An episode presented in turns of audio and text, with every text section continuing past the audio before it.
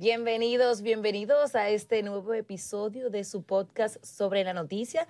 Nicole Morel y Laura Lamar me acompañan y una servidora, Margaret Ramírez, aquí a hablar de todo lo que ha acontecido en el día de hoy y los temas que continúan picantes y calientes en, en, el país. Muchísimas informaciones. Buenas tardes, chicas. Buenas, buenas. Esos televidentes que fieles, como cada día.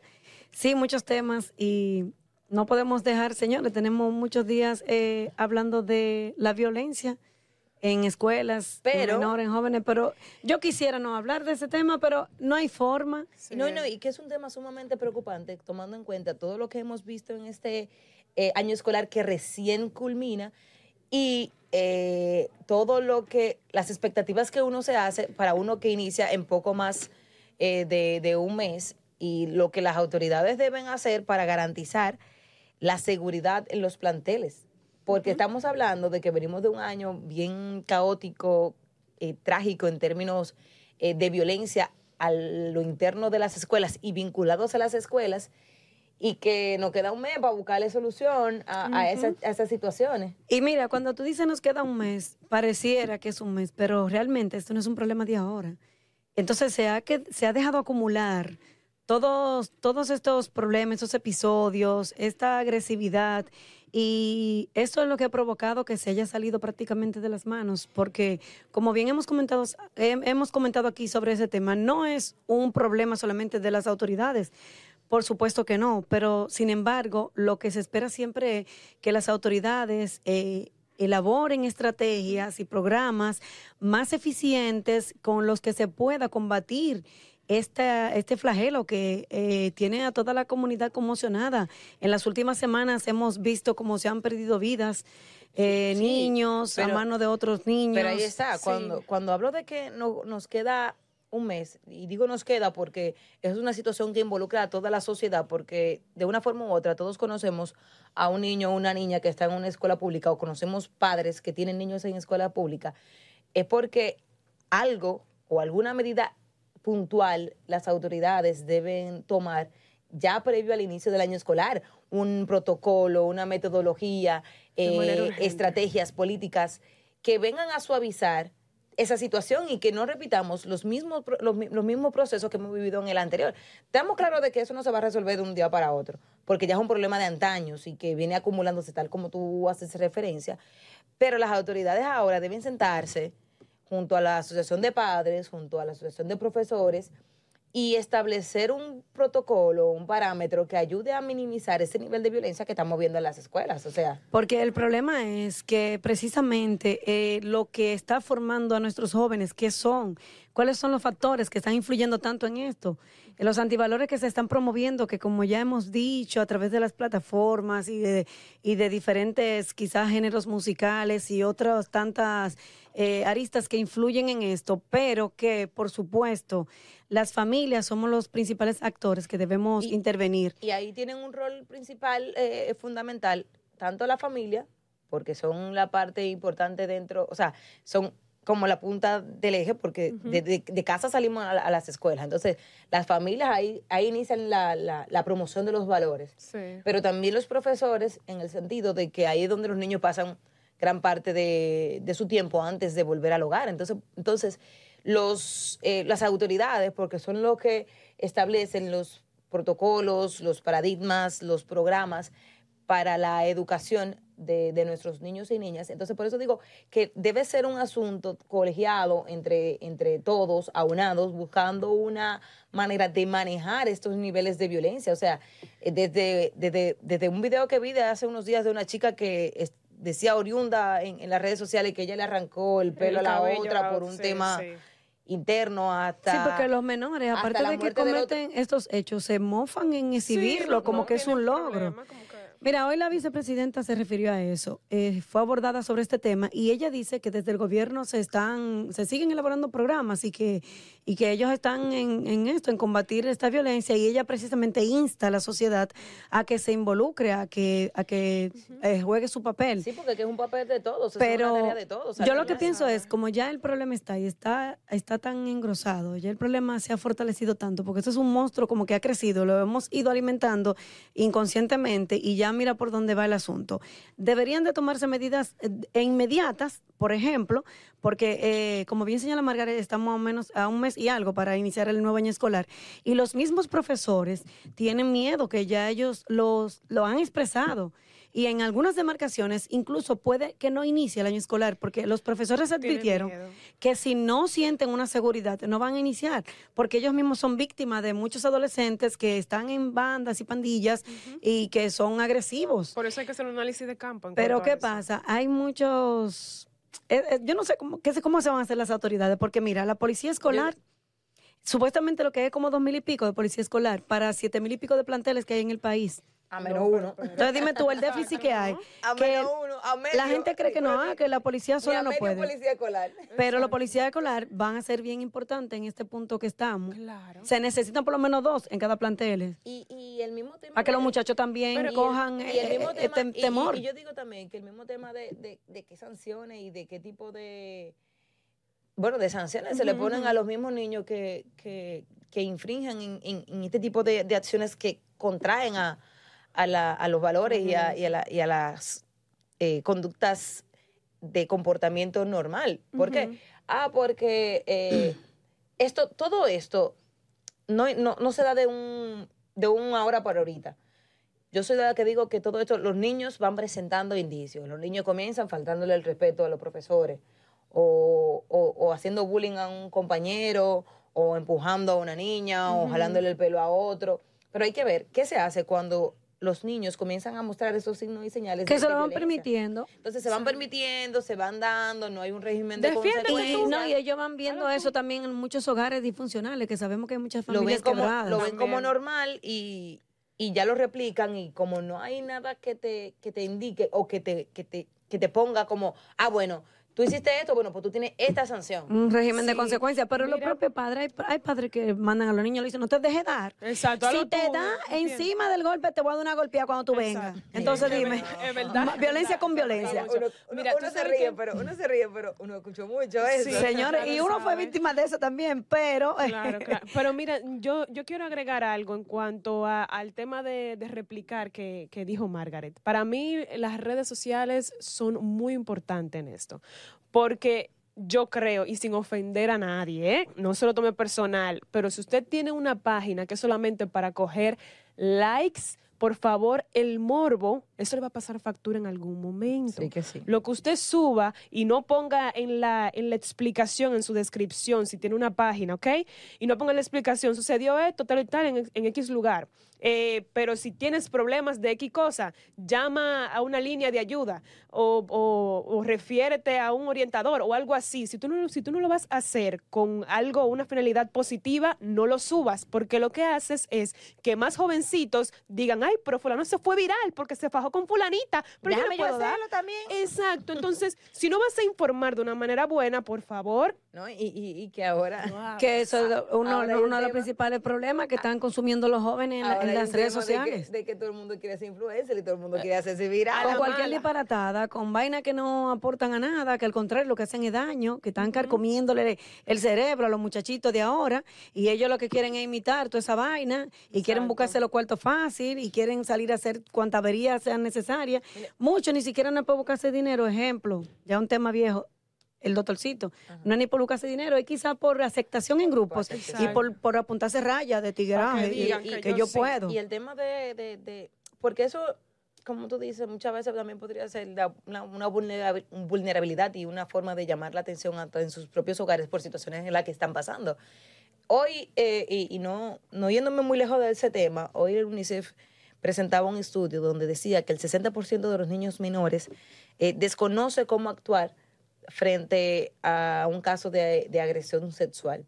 Y lo vinculo en un sentido porque muchos niños que a veces lo vemos como agresivos en las escuelas, uh -huh. se da porque tiene un nivel, una situación más allá interna y no sabe cómo expresarlo, no sabe cómo identificarlo, no sabe cómo eh, buscar ayuda en ese ¿Cómo sentido. canalizar ¿Cómo eso? canalizar sí. eso? O sea, son muchos los factores que intervienen en todo, en todo ese ámbito que termina en violencia, pero que hace un llamado eh, de atención importante para las autoridades para que eh, sepan Pero, que debemos buscar una, una, una no una solución, pero sino un camino, una vía para que esta situación vayan bajando y vayan dando ya un respiro tanto a los profesores que son los que tienen que enfrentarse a esos niños eh, pero tanto a los, pro- a los propios otros niños que están en, en la misma aula, que cuando viene a ver son muchachitos de nada, como decimos, como deci- decimos popularmente, y se ven hasta aterrorizados por los otros que tienen un nivel más de, de violencia. O, Yo pienso que en el momento en que se le quitó las, la autoridad a los maestros, Ay, sí. eh, se ha perdido todo esto.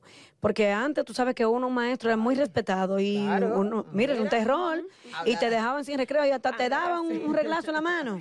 Y eso era válido. Yo estoy de acuerdo con eso, porque lo que pasa es que ahora con los derechos y que se está maltratando, no, no se puede confundir una cosa con otra.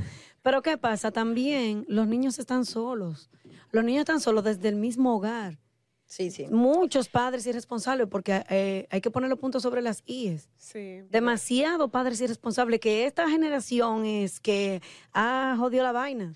Y no es que tengamos falta de empatía, pero tú lo ves después llorando, eh, salen en la. No, "Ay, pero porque tienen los mío". muchachos, por- muchas veces lo tienen sin planificación alguna, y otros lo tienen por tenerlo como un trofeo, muchos por cumplir con un requisito social o por llenar vacíos propios, pero no tienen el sentido de lo que es una familia, de cri- criar niños para entregarlos a la sociedad como jóvenes responsables, trabajadores de bien, que Y- aporten. Y, y lo que implica la lo que implica la crianza de, de un niño.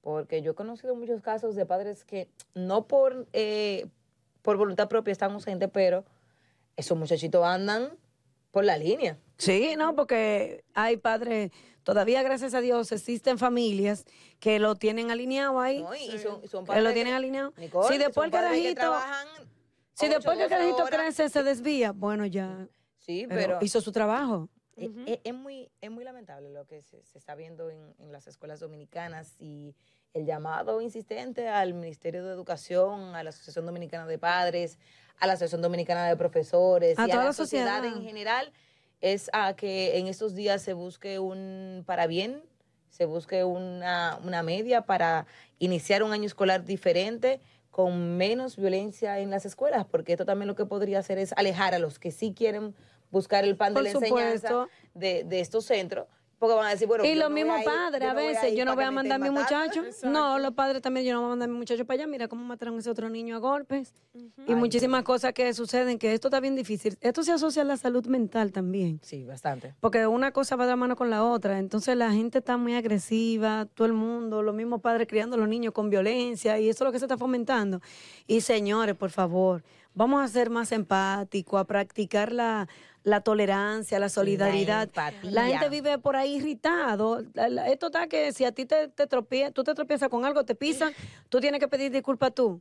Ya lo sabes. Entonces a, ti vamos a te dan, hacer... a ti te dan y tú tienes que pedir disculpas. No, la gente, te hay mucha gente que andan aburridos, locos por encontrar con quién ¿Con quién pelear? desgraciarse la vida Mira, ese, y hace que uno fracase. ese tema de la, de la salud mental es eh, también sumamente importante, tomando en cuenta que venimos de, de un encierro, Ay, sí. eh, tomando en cuenta que la pandemia hizo muchos estragos y afectó seriamente, el encierro afectó seriamente la salud mental de, de muchos en el mundo. Mucho. Y que ya nosotros veníamos con, con- con deficiencias de, de- del tema de la salud mental. Uno que estaba ya medio, No, porque al final tenemos que incluirlo todo. uno que estaba sospechoso ya, porque Entonces, de- al Ay, mi final madre. tenemos que incluirlo todo. No, no nos vamos a dejar. No, Uno venía con su cosita. Y el tema de la viene pandemia esta pandemia, a mí eso. agudizó para Sí. muchos en extremos, en extremo la, la situación eh, mental en que viven. Y es un tema al que también Ay, yo, que- Todos yo quiero contar algo. atención. Sí, porque no es que algo. todavía tenemos las secuelas de la pandemia. La gente cree que pasó la pandemia y pasó todo. No, no, todavía. Eso es un lío terrible. Cuente. Mira, eh, a mí me pasó algo que o no, Ay, me, no me pasó. Te Me veo suele como, pasar. como risueña, picarona. Con... No, esto no es de picarona, no, tú vas a ver. Mm. Eh, resulta que yo tengo algo y es que a mí no me gusta ver cuando alguien está haciendo un tipo de injusticia con una persona mayor. Porque lo primero que yo pienso, y más cuando es mujer, porque lo primero que pienso es mi mamá. Yo digo, mire, si una gente me le habla así a mi mamá en la calle y yo no estoy o algo así, a mí me va a dar una cosa cuando yo me entere. Y eh, con los cobradores de, de guaguas públicas, porque eh, tenemos como un- un- una relación de amor y odio, una cosa como increíble. No hay forma Eh, con ello. ¿oíste? eh, Exacto, para, para no incluirlo a todos. Entonces, eh, cada vez que yo veía que pasaba una situación en donde le querían hacer daño a una señora mayor, yo me metía, mi amor, a mí se me olvidaba. Tú, te- que- tú que- cogías el pleito para ti. Ay, sí, de una vez. Pero ¿por qué tú le hablas así? Oye, pero tú no le tienes que hablar así porque acá no le falta respeto porque pasa tu mamá. Mira, me han pasado situaciones ya viendo eh, todo lo que está sucediendo ahora que yo digo, ok, eh, trata tú también de al momento de defender a la señora, porque no la voy a dejar de defender, porque pienso todavía mi mamá. Eh, Trata de también tú defenderla, eh, pero de- desde un punto de vista un poquito más calmado, porque ahora la gente anda maloca de la cuenta. Ah, O sea, yo me, la respuesta que he recibido antes de, de esos cobradores, perdón, eh, es como de, Claro. de, mira, pero no te subas así, mami, porque qué sé yo qué, o sea, como habla. El No Exacto. Pero un día, la respuesta no va a ser esa, porque la salud mental ahí...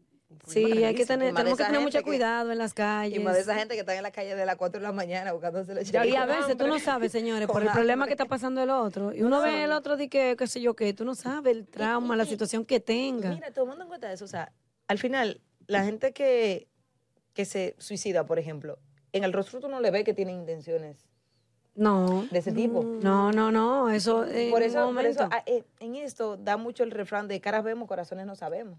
Sí, sí, Y, y te dice mucho de que hay que ser empático al 400% y un chin más para allá. Sí, vamos a ser más, más tolerantes porque cada quien está librando una batalla y tú no sabes la magnitud y de, esa batalla y la capacidad de la otra persona de, de llevar eso. Entonces, vamos, vamos a hacerlo nosotros. Si el otro está acelerado, bajémonos. Porque para que haya un pleito tiene que haber dos, ¿verdad? Tiene que haber dos.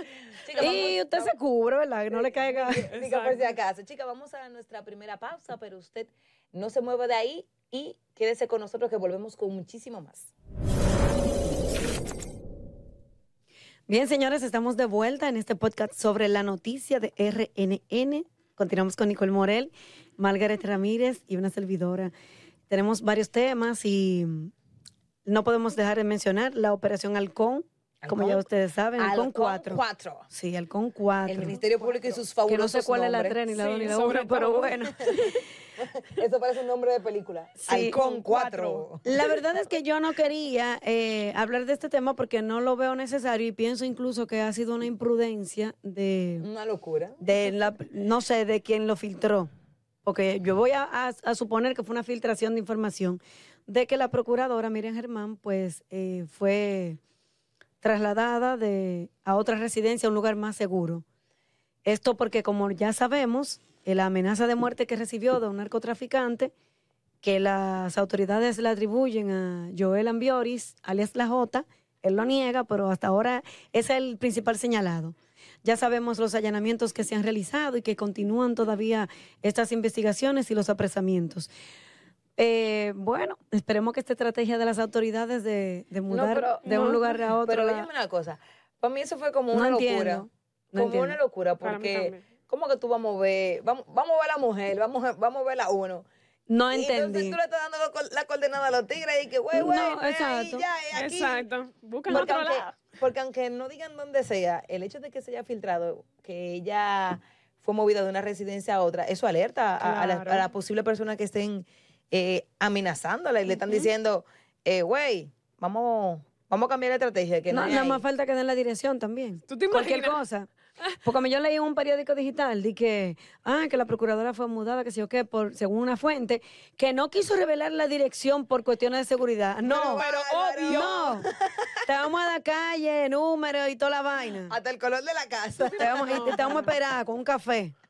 No, mira. Me, yo te digo a ti que a veces eh, algunos medios tenemos que tener mucho cuidado con la forma en que uno publica las informaciones, algunos colegas. No, el- Al favor. que, eh, Al De favor. casa. eh, eh, es como el tema de, de, yo, sal- de yo salí adelante, yo salí adelante. No, Pero no, este es un no, tema no. muy delicado, es muy delicado porque estamos Muy hablando de la, de la seguridad de la señora Procuradora General de la Y de República su hijo. eh, y de su y de toda su familia, porque hablan de suyo, pero de- en sentido general de toda su familia. Y el hecho que se estén filtrando informaciones como esta de que la estamos viendo llama más a que tengan, a que, a que las autoridades tengan todavía el triple de cuidado con este tipo de cosas, porque para mí es como una alerta. Y que sigan depurando, porque a lo interno de los organismos de seguridad del Estado que están esas filtraciones. Claro que sí. Y ellos dijeron que habían eh, muchos miembros implicados y que ya ellos lo ha- habían identificado, pero parece que todavía quedan más y que todavía no se ha, no se ha sacado de raíz. Señores, pero. Y también, o sea, en este país hay una cultura del tema de. eh, siempre se ha hablado de que los policías eh, eh, y los que actúan en- en- como seguridad en, esta- en estos asuntos de, los allanamientos eh, cogían su cosa, pero nunca como antes. Cogían su cosa. cogían su cosita. ¿Sabes su cosita? ellos metían su manito metían su ahí manito para ayudar a pero- cargar la, pero la evidencia. Nunca como ahora, nunca, nunca como antes, nunca como ahora se había visto que se, que se dieran a conocer así eh, los casos per se. Recordemos el del caso de dos agentes de la DNCD que también lo atraparon eh, con la mano en la masa, sacando un dinero. Es que lo malinterpretaron, ellos estaban, tú sabes, para asegurar, asegurar. Eh, entonces ahora resulta de, de- de otros dos policías linces que también se dice que estaban en un tema de, de coger una cosita mientras... Una cosita, un millón de pesos que se querían llevar de los cuartos esos que le quitaron a, Una- una- una a los cosita. tigres del allanamiento. Pero qué bárbaro.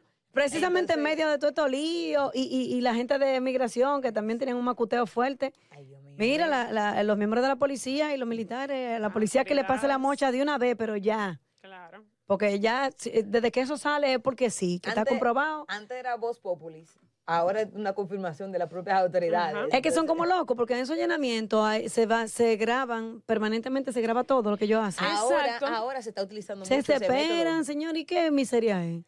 Bueno, sabemos. No, no, porque uno tiene que entender. Tiene-. Me da pique porque... uno tiene que entender también que ellos no tienen, eh, vamos a decir, los mejores salarios, aunque eh, durante los dos últimos años se ha mejorado significativamente. Va, la porque calidad de deje vida. eso, que dejen la calidad eso. de vida de los policías y militares. Eh, ahora, compañero, usted, usted sabe porque usted se metió ahí, entonces... Claro. Tú ves que cuando se ponen a, corromperse y a, robar y a hacer muchísimas averías, se amparan en que no tienen las mejores condiciones. Pues deje esa vaina y póngase a vender china en una esquina o hace otra cosa, a ver- déjelo. A ver, a ver si le va Porque mejor. todo el mundo sabe el salario de la profesión a la que se dedica. Exactamente. sí. Entonces, si tú lo aceptaste, ¿por qué tú lo estás haciendo por servicio? No, Porque Dios dime tú. mío, pero está fuerte. Di que si fuera por eso, di que si fuera por eso. Bueno, no entremos a temas eh, sensibles, pero en ese mismo orden de esta operación 4, liberaron uno. cuatro. Halcón 4. Liberaron uno, señores, de los que apresaron. Y se dice que probablemente tengan que seguir liberando. Entonces, ¿qué fue lo que hizo el Ministerio Público? Que supuestamente no tienen mucha... No Base, tiene, la no tiene ba- mucha base, para base los para apresamientos un- un- una solicitud de medida de, de coerción. medida de coerción. Es verdad. Porque lo que agarraron fue como unos chivitos altos de jobo y dejaron a los verdugos. Los pejes gordos están sueltos todavía. No, yo lo que creo que es también que hay un tema de que los principales involucrados en esta operación Halcón 4, que se radica en Santiago, eh, es el tema, es el hecho de que muchos están bajo prisión y otros están fuera del país. Entonces, cuando viene a ver lo que estaban afuera los muchachos demandados, y eso fue Sí, lo que sí. agarraron. Sí, Por más su- rápido, sí, eso tenlo tú por seguro. Los capitos que eran líderes de, de puntos de droga, sí, en algunas demarcaciones. Y los jefecitos, tú sabes, Bueno, jefecitos de, de- de esas redes. Pero los verdaderos grupos, la- las autoridades lo saben. Y yo confío en que, como estas investigaciones están todavía abiertas y este caso está apenas iniciando, que sí, que las autoridades den un, golpe, golpe bien fuerte contra estas redes criminales y se mande un mensaje contundente al narcotráfico. Y hablando de, de- de temas judiciales y demás, eh, eh, se encuentra ya en juicio de fondo el caso de David de los Santos. Recordemos que David de los Santos fue el joven que apresaron en la plaza Agoramol y que fue llevado al destacamento de INACO y que luego de su apresamiento ahí, de su estadía ahí, el joven falleció. Falleció. Ah, decían que a causa de múltiples golpes que recibió ahí. Ya este caso está en juicio de fondo. eh, conociendo, se conoció ayer y se conoció a- se conocía una parte hoy en la que eh, salió a relucir en los medios de comunicación que la madre de David decía que desde que ella conoció la noticia, ella no tiene vida, que ella la vida la Imagínate perdió tú. Junto con, junto con su hijo y cuando le dieron la información de su hijo, es un hecho muy lamentable también. Pero una cosa, eh, estas personas a lo que le siguen este juicio de fondo son policías, ¿verdad?, del cuartel. Una parte policía y, y otro otra que parte que estaban eh, son los que estaban con él dentro de la celda en, en el destacamento. Pero que de esos presos supuestamente habían dicho esa vez que fue, ellos actuaron a través de un mandato de los, los propios policías. Sí, pero mientras tanto, si a ti te mandan a tirarte del, del, del puente, Del tú no te vas a tirar. Sí, pero yo espero que los policías involucrados, no de si verdad, que estén ahí, que... Eh, Se habla de dos policías y creo que cinco de los que estaban detenidos en, en esa cárcel junto, junto a David. Ahí recordemos también que había una situación de una crisis eh, de salud mental que también tenía Sí. el, el joven sí, David. él tenía unos y que- episodios. Y que no se supo identificar en ese momento. Muy lamentable. Lo que pensaban Que era por, que, por la misma ignorancia. Sí, que- porque- muchacho estaba fuera, fuera de sí, pero era un- una misma situación de, de- de salud mental que Claro. tenía. Entonces, lo que hay que Pero- darle, pero tú- seguir- tú- continuar dándole seguimiento a esta situación. Claro, tú lo ves en los videos que ellos mismos como se burlan de él, mientras él está como que medio perdido, hablando cosas sin coherencia. eh, recuerdo que esos videos se viralizaron bastante. Eh, ellos no le, no, lo- no le dan socorro ni nada, sino que al Con contrario se burlan. ajá. Entonces, esa es la misma ignorancia acerca de- del tema de la salud mental. Y el manejo, porque hubo un mal manejo desde el principio de la seguridad de la plaza, que fue la que provocó que este muchacho se alterara de la forma en que lo hizo. Claro. Porque no hubo manejo, porque también aquí la mayoría de, de las instituciones que son de seguridad y que están para velar, garantizar y garantizar eh, la en las instituciones no tienen capacitación, no cuentan con unos protocolos efectivos y que en casos como este puedan ellos actuar de una manera que salga lo menos lastimado posible. Pero eso se, ese muchacho desde el principio se sabía. Una gente con, con sentido común sabía que ese muchacho no estaba en sus cabales. Entonces, un tipo que era de una buena contextura, alto, robusto, y ellos lo, le- lo amarraron para esposarlo, eh, un poco como que lo golpearon también, la, Sí, la sí. seguridad de la plaza, para poderlo eh, dominar y someterlo. Entonces, ya el muchacho llegó perturbado y alterado y también golpeado al cuartel, y ahí fue que ellos se lo comieron con yuca. Con yuca.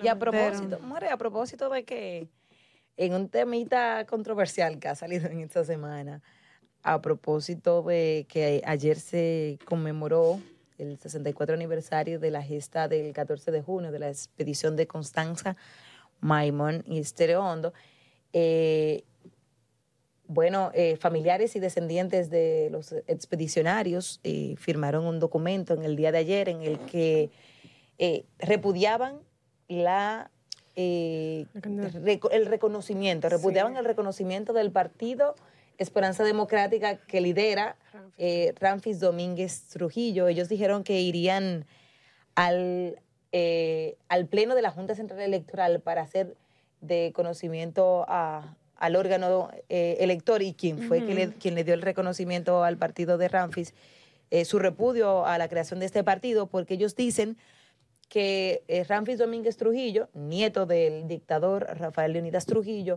eh, propicia eh, la, el trujillato y las mismas... las mismas estrategias o la- los mismos ideales Aunque ellos del han defendido y dicen que no, pero es que en la memoria del pueblo dominicano y, y de ellos, sobre todo, de los familia, de, sobre todo de los familiares, mira, no, no, no. Tú sabes que hay, hay, hay, hay un tema, eh, el tema del trujillismo y el antitrujillismo es como el tema de- del nacionalismo con el tema haitiano. O sea, hay un sentimiento nacional de muchas personas y de muchas familias dominicanas que vivieron eh, los episodios de la era de Trujillo y que fueron víctimas de, de la tiranía, eh, que, que buscan alzar su voz sobre esto y que cualquiera que huela, sea primo, tío, sobrino, nieto, cualquier cosa que huela a- al, al trujillismo lo van a ver como, Una amenaza. como una amenaza. Y no es para menos, no es para menos. Tomando esa en cuenta todo lo que historia- se vivió. esa historia sangrienta de esta dictadura y, y todas las vidas que se perdieron y estas masacres, estas torturas y que todavía tenemos estos recuerdos tan amargos y hay personas descendientes de, de lo que de lo que fueron héroes, de lo que fueron también sometidos Sí. a esta tortura de- del De dictador. víctimas Que y- todavía y- y recuerdan- héroes, o sea, porque tenemos víctimas de, de- la dictadura y de aquellos que participaron héroes. en las diferentes gestas antitrujillistas, que son héroes nacionales, que tienen ese sentimiento aún vivo de lo que vivieron sus familias. Y, y es entendible. Claro. Eh, la Junta, Lamentablemente. la yo- Junta, pasa que también la Junta lo que hizo fue que la tomó- Junta lo que hizo fue que, eh, tomó trabajar acorde a la traba- ley. trabajar acorde Sí, a la sí, ley. por sus derechos. Porque que la Junta tenía que reconocerlo, porque Claro, él, porque él cumple cumplió con los requisitos. Cumplió con los requisitos. Ahora, de ahí a que eh, Ramfis Domínguez Trujillo pueda aspirar a una a la presidencia, ya hay un derecho amplio. No, porque yo creo que la Constitución se lo prohíbe por el tema de la nacionalidad. Sí. Él tiene que esperar como 10 años, no sé. Él dice que él va por Como 24. quiera que sea, él, él, Él constitucionalmente, dice, él no puede pasar por su dicho- nacionalidad. Lo que han dicho lo- los expertos y constitucionalistas es que él todavía tiene ese impedimento. El hecho de que él tiene la doble nacionalidad y hasta que no renuncie a ella y dure 10 años después es que tiene la oportunidad de, de aspirar, pero es un tema que ha causado... Yo pienso que los descendientes de la gesta, de los expedicionarios, van a perder su tiempo en la Junta, porque como dijimos, la Junta está amparada en la ley. Lamentablemente, en la Junta no podía rechazarlo porque cumple los requisitos. Coger para allá es una pérdida de tiempo. Ahora bien, ellos están en todo su derecho a rechazar eh, la formación de este partido político, a rechazar las aspiraciones de Ramfi por, por, su, por el, lamentablemente, por lo que arrastra de su historial de familia y la sociedad. Una gran parte de la sociedad, por no decir todo, también lo Tú rechaza. sabes que incluso la presidenta de- del movimiento 14 de junio, que también es una descendiente de, de un expedicionista eh, del 14 de junio, valga la redundancia, decía que en Alemania no han permitido la creación de un partido que tenga origen nazi, tú sabes. Entonces en eso era lo que ellos querían ampararse para rechazar la, la, la aprobación o el reconocimiento de, de- de este partido. Nosotros vamos a una nueva pausa, pero recuerde que aún nos queda muchísimo más. Y estamos de vuelta aquí en Sobre la Noticia con más de lo que usted necesita saber, detalles de lo que ha sucedido acá e- en el país a nivel nacional. Vamos a hablar, señores, del sargazo, un tema que Uy. es muy importante. Que pique y se Eso- extiende. Ya lo sabe. La región del Caribe podría recibir 70 mil toneladas de sargazo en el 2023. Más sargazo. Más sargazo. Bueno, pues se van a salir de la playa para la calle, porque uno no aguanta la invasión del sargazo. Señores, y yo no había tenido la oportunidad de experimentar el hedor que Ay, que muy desagradable. Era en el malecón. Tenía, tenía unos días Me encanta que- la manera tan linda que ella lo dice. El hedor. Mira. Mira, yo no tenía, no había tenido la oportunidad de experimentar, pero esta mañana yo iba... Mire, mi hermana, el bajo. Esa vaina hiede. Déjame ponerlo bonito. Esa vaina hiede a rayos. Mira, esta mañana yo, eh, a propósito, fui a, a cubrir una actividad que tenían en el Ministerio de Relaciones Exteriores. Es una conferencia entre la Unión Euro- Europea y países de la región del Caribe que también son afectados por el sargazo. Y no nos permitieron entrar directamente hacia el salón, sino tenemos que quedarnos al lado afuera y entrar al- a la Cancillería. Por el protocolo, ¿verdad? Pues cuando yo me desmonto, mi de Muy fabulosa, muy perfumada. fabulosa. Ay, me recibió y me dio una pecosa. Ahí de frente. No, es, malecón. es bien desagradable. Está muy fuerte. Y es más, o sea, y lo más preocupante de todo esto es lo que dice eh, el Ministerio de, de Medio Medio, Ambiente. Ambiente y el ministro eh, Sarah Hatton, que habla de que la posibilidad de que recibamos todavía 70 mil toneladas más de sargazo las costas del Caribe, desde el Golfo de la Costa de México hasta las islas de Trinidad y Tobago y Guyana. Eh, lo que se ve en el malecón es una cosa eh, Horrible. horrible, o sea, ya el malecón ha perdido Su encanto. Sí, y- sí. y, Ay, ese color turquesa del mar.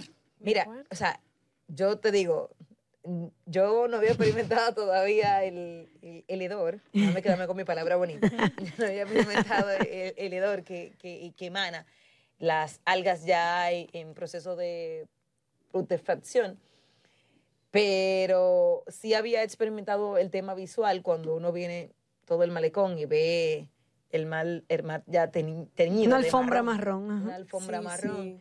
Y entonces hoy unos 34 países de la región andan buscándole una solución a este problema que es eh, de toda la costa del Caribe.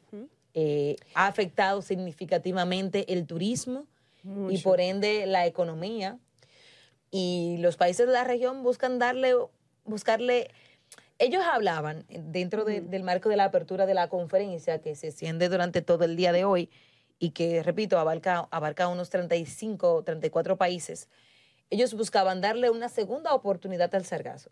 Es decir, ellos decían que buscaban, que había que, había que buscar la manera de reutilizar eh, o, o de sac- sacarle algo productivo a todo lo que tiene que ver con, con el sargazo. Y las pantallas allá, ellos tenían unas pantallas grandes y estaban decoradas con sargazo que ellos habían ya procesado para eso.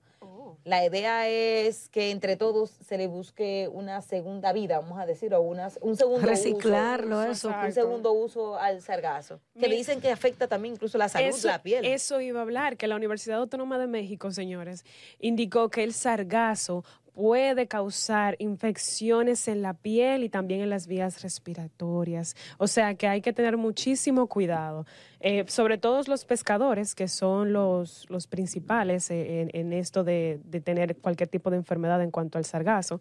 Pero mira, tiene su, su parte de la salud. La verdad es que es un tema así de preocupación del gobierno, porque como tú bien señalas, Margarita, afecta significativamente el turismo, que es el principal motor de la economía dominicana. Entonces, eh, ya vimos también que el sargazo afectó la, la, la planta, la planta Catalina. eléctrica, de generación eléctrica. Esto también ha alejado a los turistas de las playas, los vendedores. Recordemos el viejito que, que, se, que, se, que se cubrió con alga, Sí. quejándose con, con Ay, una sí. agencia de viaje de que, de que lo una locura. cubriado. Y esto ya sabemos que el país no cuenta con la capacidad ni los equipos ¿verdad? Necesario para hacer necesario para combatir el sargazo, pero que se están haciendo los esfuerzos. Sabemos también que el presidente eh, aportó unos recursos importantes a universidades, pero es que eso es para un tiempo, de aquí a que se investigue. Entonces, Claro. las medidas inmediatas con las que cuenta medio ambiente no son suficientes. Y si se esperan estas toneladas de sargazo, vaya usted a saber a dónde vamos a parar. Claro, y, se- y- y hay que recordar que el sargazo se da por reproducción asexual y mientras el clima esté a favor de, de que se reproduzca más y más y más, entonces vamos a estar jodidos. No, el- ellos lo están el- previendo el por tema- eso. Por eso hay que buscarle qué hacer con eso. El tema es que el, el calentamiento eh, global y el cambio climático es lo que ha proliferado la, el, que, que, que esas algas se reproduzcan con más fuerza y que, como decía el ministro de Relaciones Exteriores, invadan, porque lo que están ya haciendo es invadiendo. Sí, invasión en las costas. eh, invadiendo las costas y dañando los ecosistemas naturales que hay en esa zona. Aunque ellos hablaban, hablaban de que la misma eh, alfombra de, de, de algas, eh, de salgazo, eh, incubaban otras espe- otros espécimes, pero también estaban afectando Dañan a a los otros. otros. Y entonces ya hay un daño triple. o sea, Es una cadena, mira, los pescadores están jodidos con el sargazo. Sí. Las playas, los vendedores, eh, ya los bañistas no van. En las mismas eh, playas de los resorts, de esas grandes cadenas hoteleras, están feísimas. Y Y eso está alejando, porque lo que uno exhibe más son nuestras playas. No, Sí. entonces eh, en verano los En los que extranjeros, los extranjeros lo que buscan en eso, eh, playas, eh, buscar a- aliviar esta ola de calor que nos está, Tú sabes que, nos está, eh, nos está matando el calor, entonces ya tú sabes. no También en México como que lo, eh, lo están utilizando, lo reciclan y lo hacen como material de construcción. Yo tuve la oportunidad de hablar con unos miembros de, de la Asociación de Constructores y Ferreteros y ellos dicen eso, que iban a plantearle esta idea al gobierno. No sé qué equipos se necesitarían, qué tecnología, qué implicaría esto. Que Sí, pero como que las algas la- las convierten, la vuelven una especie de material que como, como parecido al concreto y pueden usarlo para construcción. Hay muchas cosas que se pueden hacer, pero se necesitan muchos recursos, muchas máquinas tecnológicas y esperemos que aquí se, incluso se veíamos, ayude con eso. en las redes sociales una máquina que lo levantaba, lo recogía del mar y lo como que lo compastaba. Eh, es un es una es una iniciativa, o sea, es una oportunidad que también se podría ver. Tendríamos que ver ya cuál sería el resultado de esta conferencia regional en la que la auspicia la Unión Europea en busca de solución, tomando en cuenta que la Unión Europea es uno de los países que más turistas eh, atrae a la República Dominicana eh, después de Estados Unidos. Y al final es una solución mancomunada entre todos los países que se ven afectados. Son muchas las costas que eh, se ven afectadas en toda la región del Caribe y, hasta el Golfo de México con esta situación y que se necesita, porque lo que, lo que se ve es que mientras más pase el tiempo, más complicado va a ser eh, la situación de la invasión del sargazo. Y quizás la gente, el ciudadano común de a pie, no entiende mucho de, de esta problemática. y quizás, oye, dice, ay, el sargazo y qué sé yo. La, magnitud, lo que implica porque esto. lo que ven es que el, mar está feo y está lleno de Es un tema preocupante, un tema preocupante. Yo, soy una, mi amor, que, que ve la guita nadie quiere, no, nadie quiere, ¿verdad? Meterse al agua. Porque hay gente que se mete al agua, o sea, no como estaba ahora, pero hay gente que se mete al agua, no, no le preocupa ningún tipo de esa cosa. Pero yo desde lejos, mm, mm, una que otra que aparezcan por ahí. no, no, no, no, pero es preocupante, ojalá que sí, que se puedan encontrar alternativas en esta conferencia. Y lo bueno, por un lado, es eso, que nada más no es la República Dominicana que está afectando. Mientras, ya para culminar, vamos a hacer porque estamos hablando de, de los daños que nos ha hecho el sargazo. María, un minutico más y ya nos vamos ahora. Eh, eh, destacar que Mientras esto ocurre, República Dominicana es reconocido como el destino turístico más popular del Caribe. Qué parado. Otra. no, porque al final. República Dominicana lo hace de nuevo. eso no nos quita, no nos quita el, hecho de que somos una tierra privilegiada. Sí, gracias a Dios. Con morenas y indiecitas así, bellas como nosotras. Sí, todas fabulosas. Que le damos un poquito de matiz. Eh, vamos a despedirnos, chicas, y con... Quisiéramos seguir, pero... Hasta mañana. Hasta luego. Muchas gracias por sintonizar.